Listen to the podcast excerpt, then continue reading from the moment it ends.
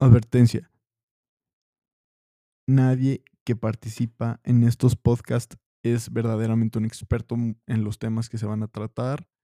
Este podcast contiene un, vocabulario súper cruel, toca temas súper sensibles, toca temas políticos, contiene vocabulario antisonante, como se había dicho anteriormente, puede considerarse ofensivo.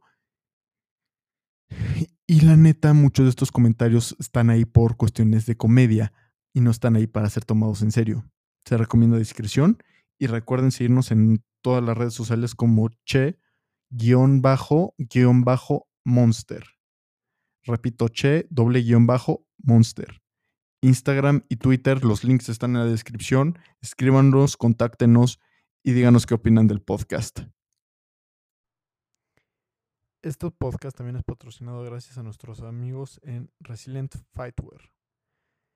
Resilient Fightwear es una pequeña marca independiente de Nueva York que apenas está apareciendo. Tiene un equipo de la mejor calidad. Venden unos shorts increíbles, unas sudaderas preciosas, súper cómodos, súper bien hechos la neta, venden los mejores shorts que he usado en mi vida. He utilizado ya varias marcas y Resilient me encanta, súper cómodos, quedan perfecto, no tienes, no vas a estar como muchas veces que te tienes que andar subiendo los shorts de Muay Thai para patear cómodo. No, estos son los shorts perfectos o lo más cercano a la perfección que he encontrado. Tienen un chorro de modelos súper creativos, súper padres. Y ahorita cada, cada tres semanas sacan varios modelos. Y ahorita están sacando unos increíbles.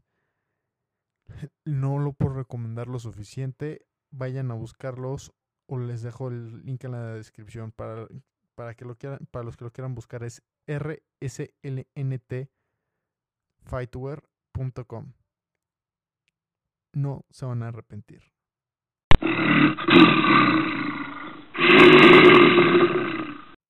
Bueno, este es un episodio de monólogo, este medio científico, se podría decir, y pues voy a hablar de pues, cuál es la diferencia entre explosividad y fuerza, ¿no? Este, no, esto no lo estoy sacando en mis huevos, ya llevo varios cursos de entrenamiento, eh, uno de ellos siendo un curso sobre ciencia del deporte de la Universidad de Boulder, Colorado, que es una de las universidades más renombradas en cuanto a ciencia del deporte. Así que pues sí sé un poco de lo que estoy hablando, no estoy diciendo ser un experto en el tema, todavía tengo mucho que aprender y planeo hacerlo, ¿no? Así en un futuro estudiando una maestría en cuanto a ciencia del deporte, ya sea en Boulder, Colorado o en, el Instituto de, de Ciencia del Deporte en Rotterdam, Holanda, ¿no? Ahora, bueno, para empezar, tenemos que definir estos temas, ¿no? Este, ¿qué es fuerza y qué es explosividad? Según la física, este, fuerza es masa sobre aceleración, ¿no? Según lo que, se lo que se implementa por lo general como la definición de fuerza en aspectos deportivos, es la capacidad de mover un objeto del punto A al punto B. Y ahora la explosividad es la efectividad para mover este objeto de manera rápida del punto A al punto B, la velocidad, ¿no? Así que pues si lo aplicáramos en teoría a la pues fórmula de física sobre fuerza, aceleración es explosividad. Y pues eso, a eso se refiere, ¿no? Ahora, este, en una de mis encuestas, la semana pasada, en Instagram, puse que qué entendían, que, qué que si la fuerza o la intensidad cuál, o la explosividad, cuál consideran superior y más importante. La mayoría de la gente que conozco que son atletas eligieron explosividad. ¿Por qué es eso? Bueno, pues la explosividad es un término mucho más útil en cuanto a deportes, ¿no? o al menos explosivo, eh, este, bueno, eh, deportes de alta intensidad, ¿no? De, de, de, corta duración y alta intensidad o de larga duración y alta intensidad. ¿Por qué es esto? Porque muchas veces en los deportes, como lo es en el rugby, que yo lo jugué, no estás corriendo, no estás sprinteando todo el tiempo. ¿Por qué? Porque el cuerpo no da para sprintear todo el cuerpo, todo el tiempo. Y si estás corriendo un maratón, no te conviene, si estás corriendo, perdón, si vas a correr una carrera de 40 kilómetros, no te conviene agarrar y pues quemar los músculos. Luego, luego, que eso sería un movimiento muy explosivo. Así que ahí mantienes un paso más moderado, reduces el nivel de intensidad y mantienes una fuerza constante. La explosividad es un movimiento corto y de alta intensidad para pues definir la explosividad, ¿no? O momentos de corta intensidad, como muchas veces en una pelea de Muay Thai, una pelea de box, una lucha de Jiu-Jitsu, lucha grecorromana, que son las áreas de mayor conocimiento en mi, en mi, caso personal o en el CrossFit, y levantamiento olímpico, que son movimientos cortos, explosivos y de muchas repeticiones. Así que ahí es un tema un poquito más complicado, ¿no?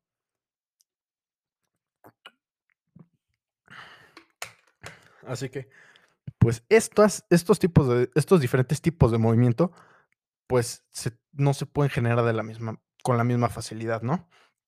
O sea, tenemos tres diferentes de fibras musculares, nosotros como personas. Así que pues para empezar, o sea, podemos decir, tenemos el, es el tipo A1, el, perdón, el tipo, la el tejido muscular 1, el 2A y el 2B. El 1 es, el, es la fibra muscular lenta, es la que requiere de menos fuerza, la menos explosiva, y es la que más combustible aeróbico utiliza, y por esto mismo puede utilizarse por más tiempo. Es decir, esto lo que utilizaría un corredor de larga distancia, ya que esta misma, pues como requiere del constante uso de de, ¿cómo se llama? De oxígeno, también utiliza glucosa o en algunos casos cetonas, dependiendo mucho del, pues, del estilo de vida del atleta, ¿no? Luego está el 2B, me voy, me voy a saltar el 2A para explicarlo al final, que el 2B es el más rápido, es el más explosivo, es el que menos aguante tiene y, no utiliza nada de glucosa. Utiliza ATP que ya está dentro del músculo, dentro del tejido muscular, y por eso mismo es el que se gasta más rápido. Este lo utilizaría un powerlifter en un levantamiento fuerte. Este es el equivalente a hacer un tu bench press max, una repetición. Hacer un set de tres repeticiones ya, si te pasas de ocho repeticiones, ya diría que ya estás pasando al 2A, que el 2A es un punto intermedio. Utiliza glucosa o cetonas, también dependiendo mucho del estilo de vida de tu atleta. Y esta tiene un mayor, un mayor tiempo de duración en cuanto a cuánto tiempo puedes estar trabajando de manera activa y también tiene una mayor velocidad de reacción. Es decir, es un punto medio. Y esta yo creo que es la que utiliza, por ejemplo, esta es la de mayor uso en deportes de combate. ¿Por qué? Porque hay momentos de descanso, hay momentos de mucha acción y no hay mucho tiempo de entre ellas. O sea, puedes, hay peleas que tú ves que son intercambios de tres segundos, este, siete segundos de irse midiendo, buscar un ángulo, puedes respirar tantito y otro intercambio que en, realidad no lo sientes como un momento de descanso esos cinco segundos, pero en teoría para el músculo sí lo son. Esta fibra muscular es la que más se utiliza en deportes de alta intensidad y larga duración, como lo son las peleas. O sea, cualquier cosa que dure más de tres minutos. Una pelea de box, un round dura tres minutos. Sí, pero en ese minuto que estás descansando entre round y round o en una pelea de Muay Thai que son dos minutos de descanso entre round y round, tu cuerpo no se recupera de manera completa y los músculos no pueden generar más ATP. Así que pues por eso yo creo que la que más utiliza es el tejido 2A, que es el, que es el tejido intermedio en cuanto a explosividad y en cuanto a resistencia. estos tipos de tejidos se van adquiriendo a partir de la forma en la que uno entrena. Si uno se pone a hacer exclusivamente sprints y haces cinco sprints increíblemente largos, muy chidos, muy cabrones, pues obviamente vas a desarrollar 2B, tejido muscular 2B, que es explosivo, utiliza poco oxígeno y es el más rápido. Pero si agarras y te pones a hacer sprints, pero en vez de hacer 5, haces 10 y en vez de descansar 3 minutos en 3 sprints, descansas 30 segundos, pues obviamente tu cuerpo por adaptarse va a desarrollar tejido 2A, que es el intermedio. Es, pues yo diría que el más flexible, es de los más útiles dependiendo de tu tipo de deporte. Yo, por ejemplo, si a mí me pidieran que ayudara a un maratonista a entrenar, no me gusta, no, no creo que estaría nada bien que desarrollara 2A, sino que desarrollara 1. Así que pues ahí obviamente todo esto depende de tu estilo de entrenamiento, tu forma de vida. Así que pues yo creo que, o sea, todo esto se debe adaptar a la forma de entrenar de cada persona. Ahora pues voy a dar unos bases generales de qué, cómo es el entrenamiento para cada uno de estos tipos de fibras musculares, por lo que yo sé, por lo que yo he aprendido, por lo que yo he estudiado hasta el momento. Ahora, para desarrollar fuerza y explosividad pendeja, que sería tejido 2B. Para un powerlifter, ponte tú, que tiene que hacer una repetición al máximo de su capacidad, aunque no se ve tan rápido, pues las fibras musculares se contraen muchísimo y hacen muchísimo trabajo y por eso mismo, aunque no sea el movimiento más rápido, el bench press o el deadlift o el squat, sigue considerándose tipo 2B. ¿Por qué? Porque es un esfuerzo alto por un periodo corto de tiempo. Así que pues ahí es cuando yo diría que para, bueno, en teoría, por lo que yo he aprendido, para desarrollar este tipo de fibras musculares, lo que tienes que hacer es trabajar repeticiones bajas, intensidad alta y obviamente si, dar un tiempo más prolongado en cuanto, en cuanto a descanso entre serie y serie. Eh, Pavel Tatsuline, que es un entrenador increíble en cuanto a fuerza, y es uno de los hombres, en mi opinión, más sanos y más intelectuales en este campo. Él dice que para desarrollar fuerza son cinco repeticiones y descansar 10 minutos entre serie y serie. ¿Por qué? Porque tu cuerpo tiene tiempo de recuperarse, tu ritmo cardíaco disminuye y tu consumo de oxígeno se regula. Así que pues en su teoría, que yo creo que es muy buena y yo creo que sí es la correcta cuando quieres desarrollar fuerza bruta y explosividad y la mayor cantidad de tejidos 2B, es, pues yo creo que como es el método correcto, pues yo sí diría que desarrollar, que hacer un entrenamiento de 5 series o 10 series de 5 repeticiones eh, con una intensidad alta, pues yo creo que sería el método adecuado, ¿no?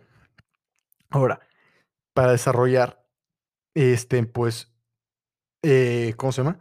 Tejidos 2A, pues yo diría que sería entrenar de una manera similar a cinco repeticiones, un, mayor número de series, menor intensidad y menor tiempo de descanso. Así que si, por ejemplo, estarían en vez de 10 series, 12 series, 8 repeticiones. Y, por ejemplo, si en el otro estás yendo al 80% de tu capacidad máxima, acá bajará al 60, 50% y, y preocuparte más que nada por la velocidad del movimiento. Esto yo lo que diría para desarrollar la mayor cantidad de explosividad. Así que pues yo, esto es lo que yo considero. repito, no soy experto en estos temas. Ahora, para lo que es el, el, tejido muscular 1, que es el que utilizan atletas de resistencia, pues diría bajar la intensidad hasta un 30%, 40%, pero tener sesiones de entrenamiento largas y con descanso casi nulo. O sea, correr a pasito platicador. O ¿Qué es esto? Pues es el término científico, mis huevos, jajaja. No, es el, un ritmo de trote o de caminata en el que puedes platicar en oraciones cortas, ¿no? O sea, no puedo tener una conversación completamente, pues, fluida, um, apenas y fluida, pero y con oraciones ligeramente más cortas, ¿no? Que pueda decirte, no, pues, o sea, eh, oraciones de siete palabras cuando mucho, y no puedas, pues, presentar un párrafo de manera oral. ¿Por qué? Porque eso significa que estás bombeando sangre y con una intensidad baja. Como en teoría es una intensidad baja, tienes que compensar con el tiempo. Pero así es la manera más efectiva de desarrollar tejido muscular tipo 1, el cual también aumenta muchísimo tu capacidad aeróbica, o sea, tu capacidad de utilizar oxígeno en los músculos. Ahora, también para desarrollar A2 se podría hacer un intercalamiento entre intensamiento de, alta intensidad y de, muy baja intensidad en vez de mantenerlo en una intensidad intermedia. Ahora, si seguimos los protocolos de entrenamiento y de fuerza y de teoría del entrenamiento de Pavel Tatsuline, pues él siempre menciona que a final de cuentas eh, uno debe poder entrenar todos los días por lo cual él no recomienda ir a más del 70% de tu capacidad máxima. Él sí menciona, eh, él pues eh, más que nada, aunque habla de los protocolos de entrenamiento de varios atletas de levantamiento olímpico, él principalmente se especializa en salud en general. Y él habla de entrenar al 70% de tu capacidad y el cómo es que esto eh, también es lo más este, pues, lo mejor para el cuerpo y para eh, tener un progreso constante en cualquier tipo de atleta, ¿no? Así que, pues, si seguimos su teoría, yo en la que yo sigo, eh, yo me enfoco en deportes de combate y también he jugado rugby y básquetbol de manera competitiva. No era, no era bueno. Así que pues yo lo que considero que es lo más importante es tener un balance entre explosividad y resistencia. Hace que yo me voy más por buscar desarrollar fibras a dos, que son pues el término medio, ¿no? Ahora, esto, este tipo de fibras obviamente se activan de una manera diferente.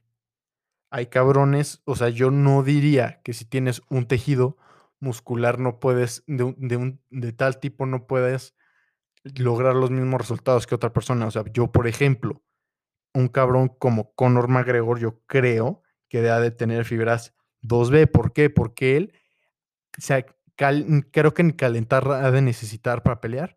¿Por qué? Porque él llega a la jaula y está listo para noquearte. Tiene el toque de la muerte en los primeros rounds. Pero conforme la pelea va pasando más tiempo, pues obviamente ves que empieza a perder fuerza, empieza a perder explosividad, empieza a perder este, cardio, empieza a perder todo, ¿no?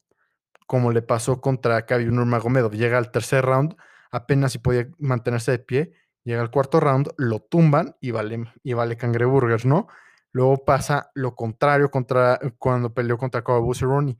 Llega y a los 20 segundos le mete sus hombrazos al cabrón y lo tumba. ¿Por qué? Porque yo, porque su, porque su estructura probablemente esté, sea más explosiva, es mucho más explosiva a corto plazo que a largo plazo, que es todo lo contrario de un güey como Nate Díaz, que él hasta le dicen que, que él noquea por muerte de un, de un millón de cortes. ¿Por qué? Porque él conforme van los no, conforme van pasando los rounds, sus músculos se activan y es más efectivo en el tercero o cuarto round que en el primero o segundo.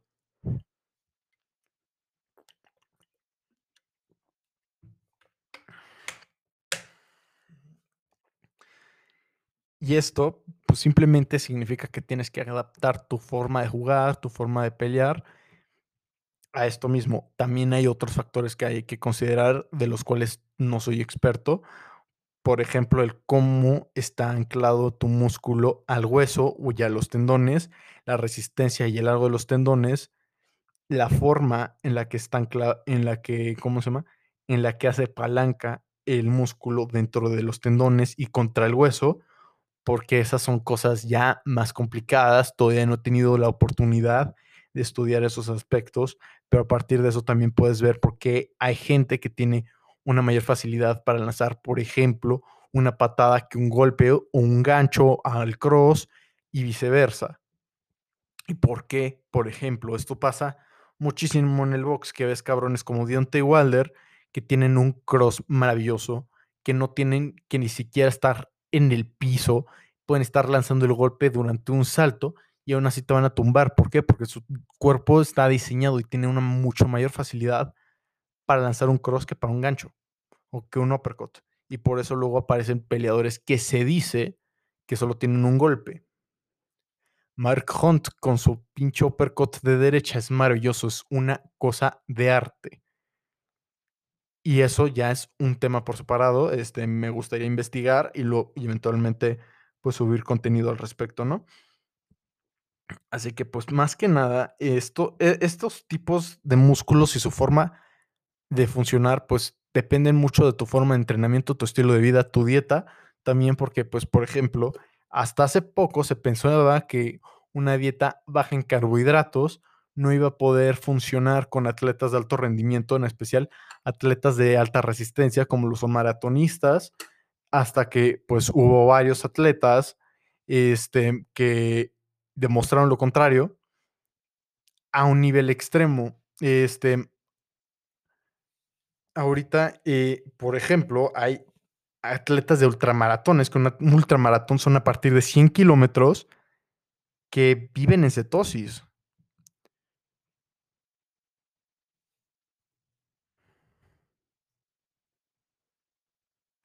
O sea, es una cosa impresionante.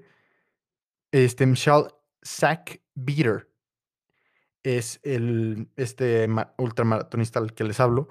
Hace carreras de a más de 100 kilómetros mientras que vive en una dieta ketogénica.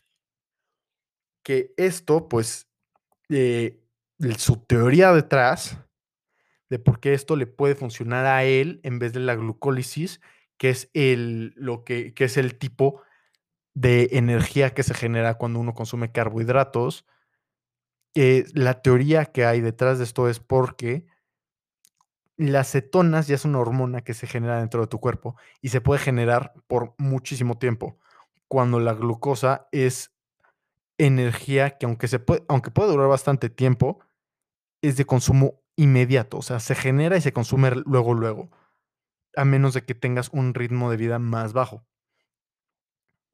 Ahora, yo, en lo personal, por lo que yo he visto y por lo que yo he experimentado y de primera mano, considero que una dieta ketogénica puede ser la mejor para, para un tejido muscular 2A. Esto porque las cetonas, aunque no son un combustible de uso espontáneo tenemos mayor acceso a ellas. ¿Por qué? Porque tu cuerpo ya lo genera. Si tienes grasa corporal, que todo el mundo tiene grasa corporal, incluso la roca tiene grasa corporal, cualquier cabrón mamadísimo hijo de su puta madre que veas, incluso Bárbara de Regil tiene grasa corporal. Ahora, si entrenas a tu cuerpo para que viva en un, en un constante estado de cetosis, o sea, hace constante uso de cetonas como fuente de energía, puedes mantener un mayor rendimiento físico. Así que yo creo que esta puede ser un método increíble, un método de vida, un estilo de vida, un plan nutricional, un protocolo de alimentación, como le quieran decir, para atletas de, media, de alta intensidad por tiempos prolongados de tiempo o de mediana baja intensidad por tiempos muy prolongados de tiempo. Yo esto no creo que sea el estilo adecuado de nutrición para, para un cabrón que hace pues justo lo que este, ejercicios de alta explosividad como lo es strongman o powerlifting. ¿Por qué? Porque obviamente no te da el mismo nivel de energía. No es lo suficientemente, no es un combustible que el cuerpo deshaga con tanta velocidad. Es más biodisponible, más no de, de fácil consumo, ¿no? Así que pues ahí sí ya sería un tema diferente.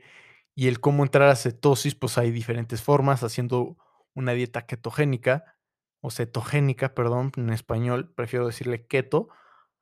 Suena más chido y se escribe más fácil, siento yo. Hace que ahí sí sería cuestiones de nutrición y pues eh, los ayunos también ayudan.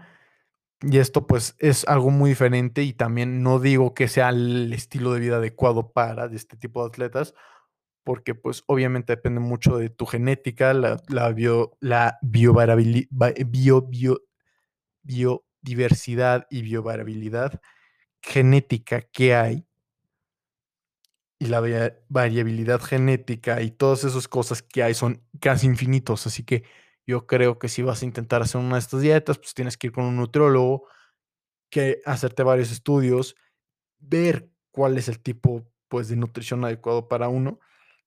Pero pues por lo menos ya expliqué cuál es la qué es en teoría fuerza, qué es explosividad, un poquito de cómo se desarrollan la teoría y la práctica, ¿no?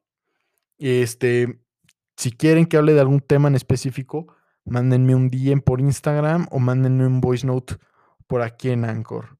Un fuerte abrazo y espero que hayan disfrutado este contenido.